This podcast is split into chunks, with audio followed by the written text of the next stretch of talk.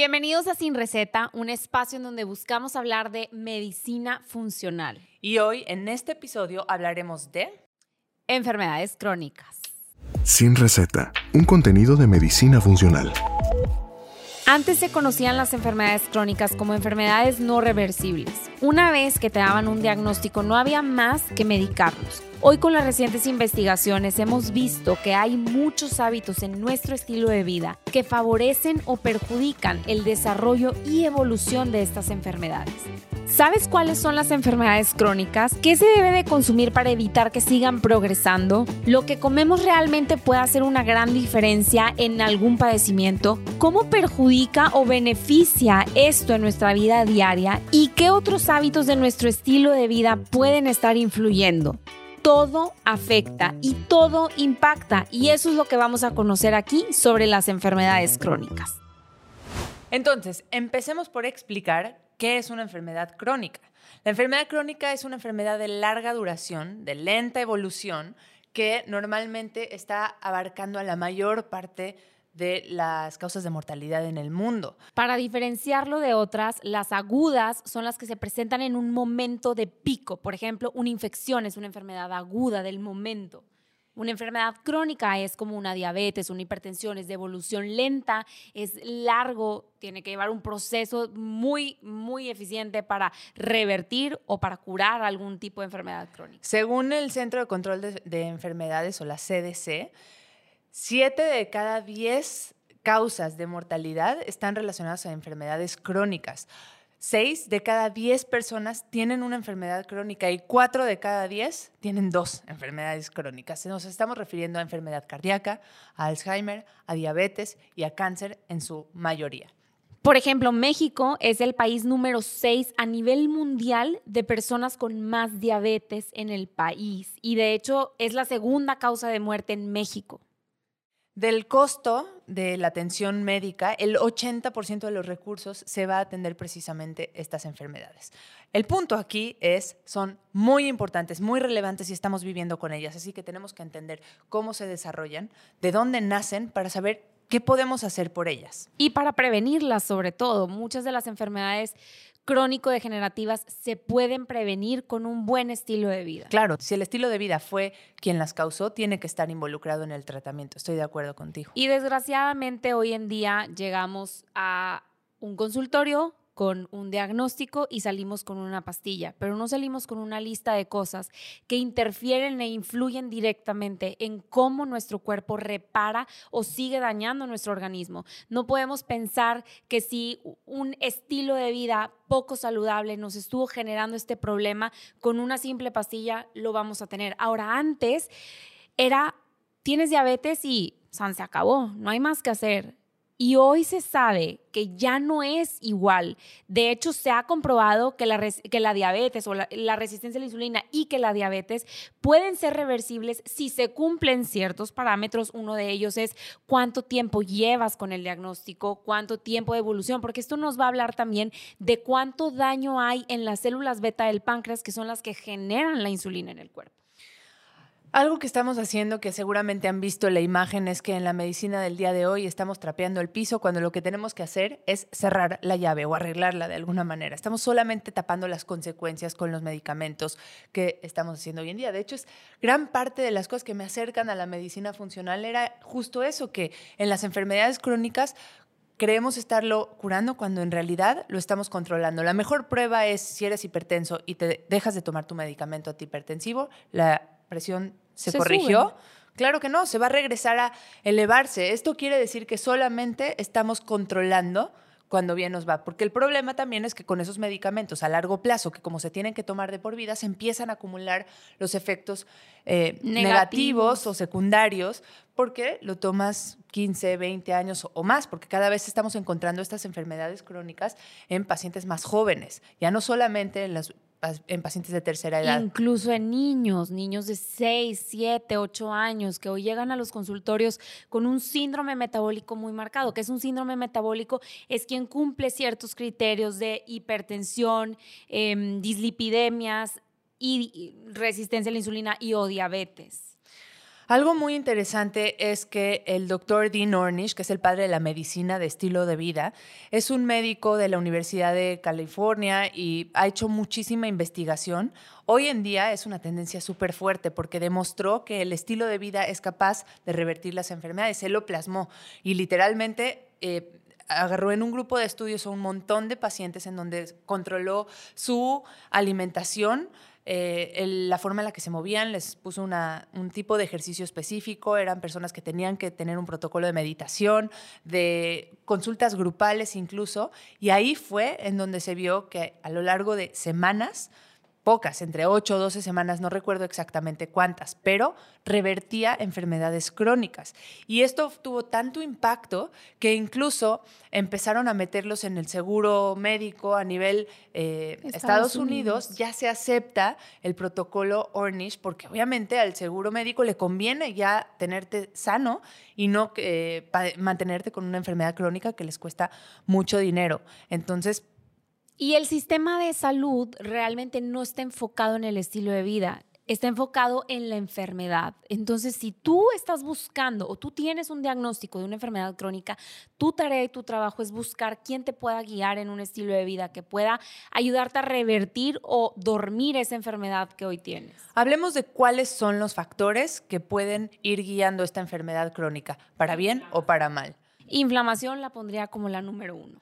Hablemos de inflamación, porque la gente tiene esta noción de que inflamación me refiero a la inflamación que me ocurre cuando me caigo, me golpeo la rodilla y entonces se inflama y se ve roja, caliente, eh, duro, ¿sí? Y o el intestino, que lo sienten inflamado y sienten que esa es la inflamación celular. Sí, cuando estamos hablando de inflamación aguda, que es la que acaba, la que se ve aparentemente después de un golpe, tenemos signos muy claros como rubor, calor, dolor, tumoración.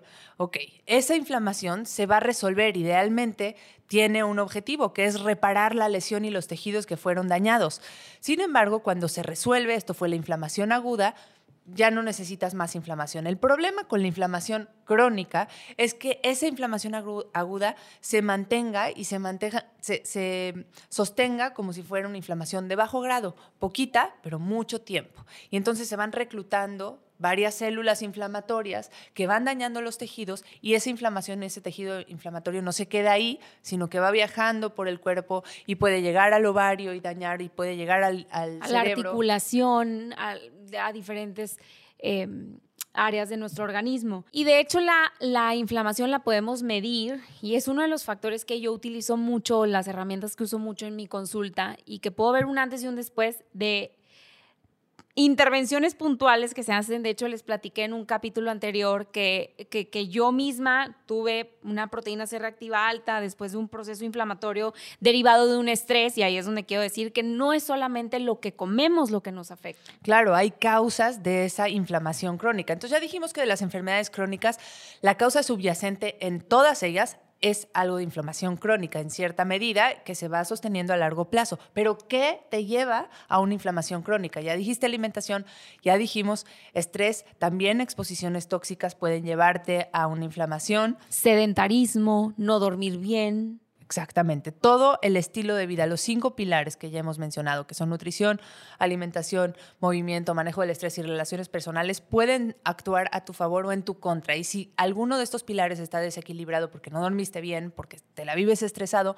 vas a seguir fomentando y va a seguir eh, creciendo esta inflamación crónica. Entonces, algunos de los parámetros que podemos medir y que puedes tú realizarte en un perfil bioquímico en sangre son la velocidad de sedimentación globular o BSG, la PCR, que en realidad la puedes ver en un estudio de sangre fácil, viene incluida muchas veces hasta en la química sanguínea, la ferritina, que son los niveles de almacenamiento de hierro. el ácido úrico también es un indicador de inflamación. Claro, que hoy en día ha tomado muchísima importancia y tenemos que tener niveles adecuados porque si no te está marcando que pues, es posible que tengas algo de inflamación. Se ha visto que para cuando te diagnostican una enfermedad crónico-degenerativa, tienes entre 4 y 10 años de inflamación crónica. Esto es muchísimo. Ese es un, un, periodo en el que se pudo haber hecho mucho para no llegar a ese diagnóstico. Muchas de las cosas que podemos hacer incluso no son relacionadas con la alimentación. Es dormir bien, hacer ejercicio, tener buenas relaciones interpersonales, un buen manejo del estrés, que son cosas que ya hemos dicho. Esto que mencionabas de, de, de Dean Ornish, pues finalmente es eso, es el estilo de vida lo que modifican y al hacer una modificación del estilo de vida es como lo que mencionabas de la llave, cerrar la llave y entonces puedes corregir el problema. Y algo importante de mencionar es que generalmente se van acumulando una serie de causas o de cosas que van tirando, hace cuenta que derramando el agua del vaso. Y si se van acumulando al grado en el que ya tienes un diagnóstico de diabetes, ya no es simplemente quitarle la gotita que derramó el vaso y ya está. Ahora tienes que vaciar probablemente la mitad del agua de ese vaso. Entonces, no si has comido mal, si has tenido este problema del estilo de vida de no dormir, estrés y demás, no con dormir mejor, ahora vas a revertir el diagnóstico. Ahora lo que tienes que hacer es probablemente implique un esfuerzo mucho mayor y tienes que abordar las diferentes eh, estrategias que mencionamos eh, de esta forma. Ahora, ¿qué síntomas puede darte esta inflamación crónica? Porque ya vimos que afecta a diferentes sistemas del cuerpo. Para que puedas reconocer si estás teniendo inflamación crónica o no, en el cerebro dijimos fatiga, neblina mental, insomnio, depresión, ansiedad, pueden ser manifestaciones de un desajuste, desajuste metabólico, de inflamación crónica también. Acné, dermatitis, eczema, todo este tipo de condiciones también de la piel son súper, súper eh, de, nos están diciendo que hay algo mal en nuestro intestino. Relacionado al intestino también podemos tener SIBO o crecimiento de bacteriano en el intestino delgado, eh, dolor, cólicos, eh, evacuaciones muy sueltas, puntitos en las evacuaciones. Los puntitos en las evacuaciones nos indican que hay inflamación. También algo interesante es mencionar la enfermedad autoinmune, porque también esta inflamación crónica va a dañar a ciertos tejidos y podré, podríamos estar expresando ya ciertas enfermedades autoinmunes, problemas como Hashimoto, que es enfermedad autoinmune en la tiroides. Eh, y en general nos va a afectar a nivel hormonal, va a afectar la conversión de hormona tiroidea que necesitamos en el cuerpo y entonces vamos a empezar a alentar todo el metabolismo. La inflamación también es una respuesta de nuestro, sistema inmunológico, es algo que realmente lo necesitamos y lo queremos, como cual la respuesta a un golpe nos va a ayudar en la inflamación y de muchas diferentes formas nos ayuda y nos protege. Es súper importante tenerla adecuada. No queremos inflamación de más, pero tampoco de menos porque es un sistema de defensa de nuestro cuerpo. Pero ¿qué sucede? Cuando hay mucha inflamación, tu sistema inmunológico está en constante activación. Es como si tuvieras constantemente una pistola cargada porque todo el tiempo está tu cuerpo teniendo mucha inflamación. De hecho, ¿sabes qué significa la palabra inflamación? Quiere decir prenderle fuego. Por eso dicen que los médicos funcionales, los nutriólogos funcionales somos inflamólogos porque estamos tratando de apagar el fuego todo el tiempo que lo vemos, que esa es la, la la causa raíz de la mayor parte de las enfermedades crónicas. Y una de las formas en las que normalmente podemos ayudar a mejorar la inflamación sistémica. Una es en la reparación de la salud intestinal, que tenemos un capítulo de eso por si no lo han escuchado o visto. Dense una vuelta en ese capítulo que está muy bueno. Em, reparando nuestra salud intestinal, porque de hecho una de las cosas que también nos hace tener mucha inflamación es cuando pasan proteínas o partículas químicas a nuestro torrente sanguíneo que de entrada no tenían por qué haber entrado, porque todos tenemos una barrera intestinal que nos ayuda a mantener ciertas partículas adentro y ciertas afuera. Y las que pasan deberían de estar como sensadas, deberían de estar em, filtradas. filtradas. exactamente.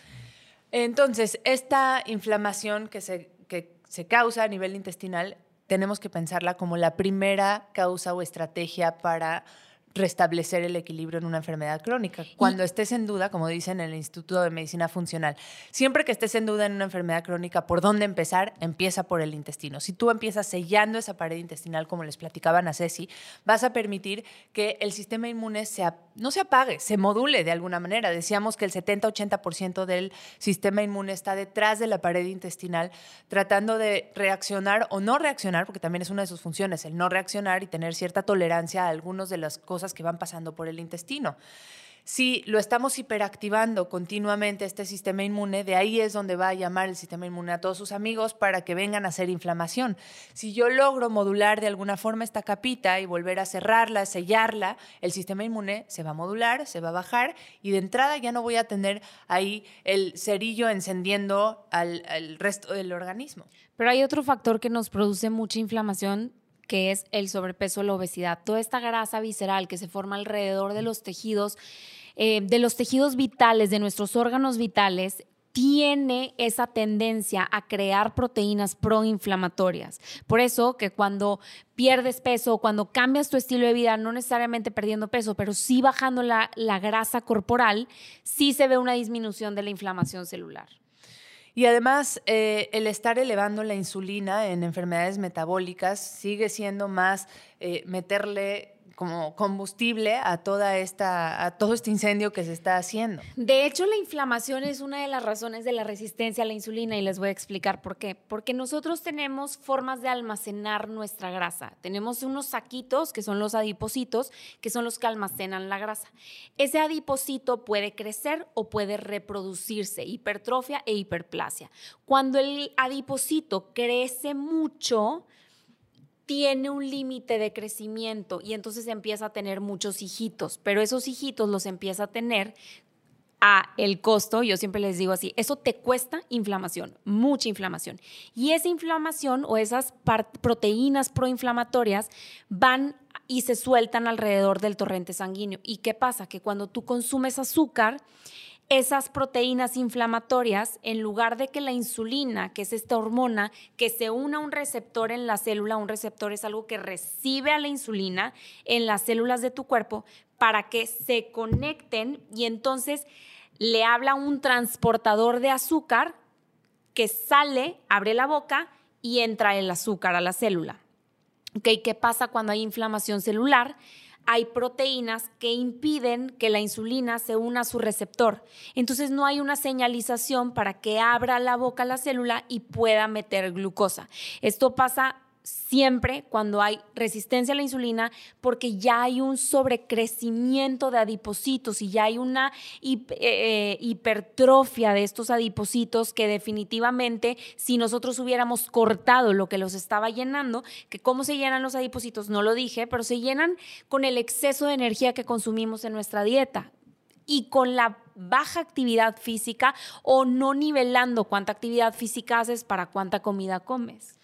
Y otro factor importante aunado a este tema de la insulina, también que es funciona como combustible en las enfermedades crónicas son los la oxidación, los radicales libres. ¿Qué son los radicales libres? Son estas moléculas inestables que están elaboradas por el metabolismo de las células normalmente y que son altamente reactivas. Esto acaba generando daño celular, daño en las membranas y lo que tenemos que hacer con estos radicales es como aparearlos con otra molécula para que se neutralicen. Para eso son los antioxidantes. Los antioxidantes ideales vendrían de la alimentación. Entonces, si nosotros logramos eh, eh, parear de alguna forma estos radicales libres sin neutralizarlos, entonces vamos a evitar el envejecimiento celular y vamos a permitir que las células hagan un recambio saludable y que podamos tener una evolución mejor de, las enfermedades crónicas. ¿Qué cosas pueden ayudar a neutralizar este daño oxidativo? Los antioxidantes realmente son agentes sumamente poderosos dentro de nuestro cuerpo que nos ayudan a contrarrestar el efecto dañino incluso de los radicales libres que se producen por los químicos a los que estamos constantemente expuestos. Hay que saber una cosa, la mayoría de los químicos que respiramos no están probados que podamos respirarlos y que no tengan un efecto nocivo. Por eso hoy vivimos en un mundo muy tóxico y consumir antioxidantes es o debería de ser parte de nuestra vida diaria. ¿Como cuáles antioxidantes? El uso de té verde, el uso del resveratrol o pues no el resveratrol directamente del vino, porque de verdad no tiene vas un efecto el negativo efecto oxidante del, del alcohol. Exactamente. Pero ¿dónde podemos conseguir todos en la uva morada, también podemos utilizar el betabel, col, col morada, todos estos alimentos. Eat the rainbow. Por eso hablamos de todo el arco de, vegetales, porque cada uno tiene distintas propiedades antiinflamatorias y antioxidantes. Entonces, concéntrense específicamente en este tema, en consumir alimentos azules o morados, porque tiene flavonoides y polifenoles y son compuestos que nos ayudan a neutralizar. Junto con ello, también tenemos algunas vitaminas antioxidantes, como la vitamina A, la vitamina E, que pueden dar este efecto neutralizador importante en las enfermedades crónicas. Ahora, eh, para hablar de algunas otras estrategias que, pudimos, que podemos utilizar, no solamente como antioxidantes, pero que son antiinflamatorios naturales, porque lo que queremos es favorecer todas estas vías antiinflamatorias por medio de la alimentación y de la suplementación en su caso. Un tema que no hemos abarcado y que es sumamente importante en la inflamación es el ayuno intermitente. El ayuno intermitente es una de las armas más poderosas que tenemos para bajar la inflamación. Y con ayuno intermitente, mucha gente tiene el mal concepto de que es dejar de comer y el ayuno no es dejar de comer. Es comer en una ventana más corta de tiempo y hacerlo en un tiempo en el que tenga un efecto positivo para nuestro cuerpo. Porque hablamos que si ay- ayunamos por más de 18 horas, podemos meter a nuestro cuerpo en un estrés metabólico que tenga un efecto más nocivo que positivo. Sí, solamente si tienes como esta reserva o esta resiliencia inmunológica para poder tolerar ayunos prolongados, entonces está bien, pero cuando ya estás en- hablando de una enfermedad crónica, tienes que hacerlo de la mano de alguien que sepa si tienes esta reserva para poder tolerar ayunos prolongados. Pero sí, el no comer va a ayudar a mitigar o a bajar esta inflamación.